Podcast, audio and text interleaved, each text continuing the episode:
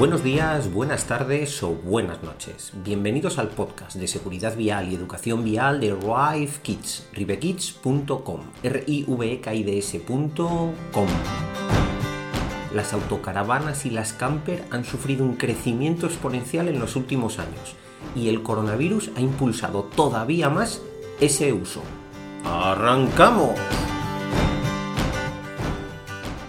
Hoy queremos repasar algunas de las multas más comunes que te pueden poner, ojo, si no tienes suficiente cuidado, cuando sales de viaje o de vacaciones en autocaravana o en camper. La primera multa que te pueden poner es por aparcamiento. Y es que las autocaravanas pueden estacionar, pueden aparcar en las mismas condiciones que cualquier otro vehículo, que cualquier otro turismo. Ojo, salvo que exista una ordenanza municipal expresa en contra del aparcamiento de vehículos vivienda. Y esto existe, ¿eh? hay muchos términos municipales en los cuales no se permite a las autocaravanas ni a las camper aparcar. Por eso, cuando vamos a hacer un viaje, debemos prevenir más o menos en qué municipios vamos a, aparcar la caravana y mirar su ordenanza municipal. Pernoctar o acampar. ¿Cuál es la diferencia? Bueno, básicamente pernoctar es dormir dentro de la caravana sin sacar absolutamente nada de ella, sin extender el toldo, sin sacar una silla, sin hacer nada y eso en principio no deberíamos tener problema para hacerlo en cualquier sitio, salvo en aquellos en las que, como hemos dicho hace un segundo, no se permita aparcar la caravana dentro de su término municipal pero si no existe una ordenanza municipal de prohibición expresa, para pernoctar no habría ningún problema. La acampada es la que está prohibida prácticamente en toda España.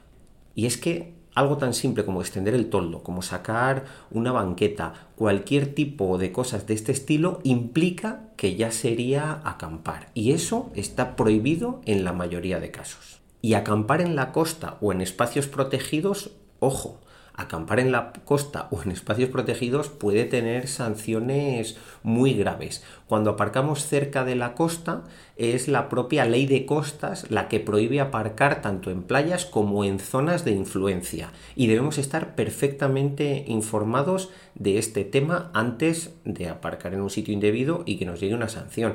Y con los parques naturales, con los espacios protegidos, de la misma forma hay que informarse muy bien porque si queremos disfrutar de un parque natural seguramente tengamos que estacionar la autocaravana o la camper en una población, en un lugar adecuado, en un lugar habilitado para ello, pues posiblemente fuera de ese propio parque natural. Y vamos a la quinta de las sanciones típicas, el exceso de velocidad. Tanto en autovías como en autopistas, las autocaravanas y las camper homologadas pueden ir hasta 120 km hora como velocidad máxima.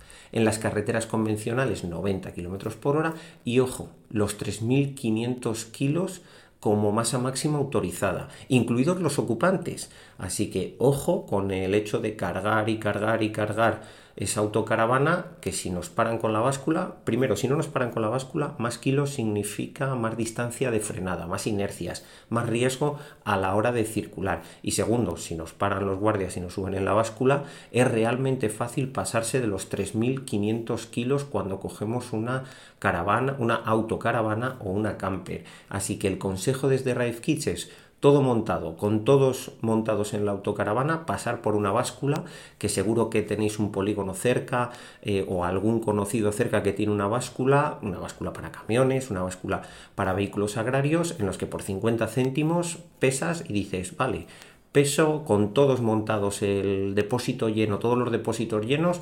3.495 kilos. Perfecto, puedo seguir adelante. Oye, que llevo 50 kilos de más, pues hay que bajar cosas.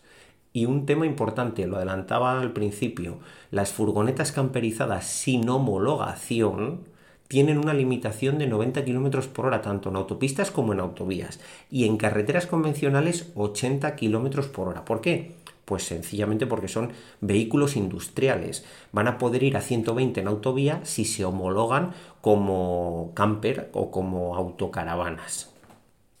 El tema de la seguridad en las autocaravanas y en las camper. Ya hemos dicho que llevar demasiada carga va a hacer que tengamos más inercias, más distancia de frenado, todo puede ser mucho más complicado. Pero hay otros elementos dentro de la seguridad, de la seguridad vial dentro de las autocaravanas que debemos tener, prestar especial atención y es nada de objetos sueltos.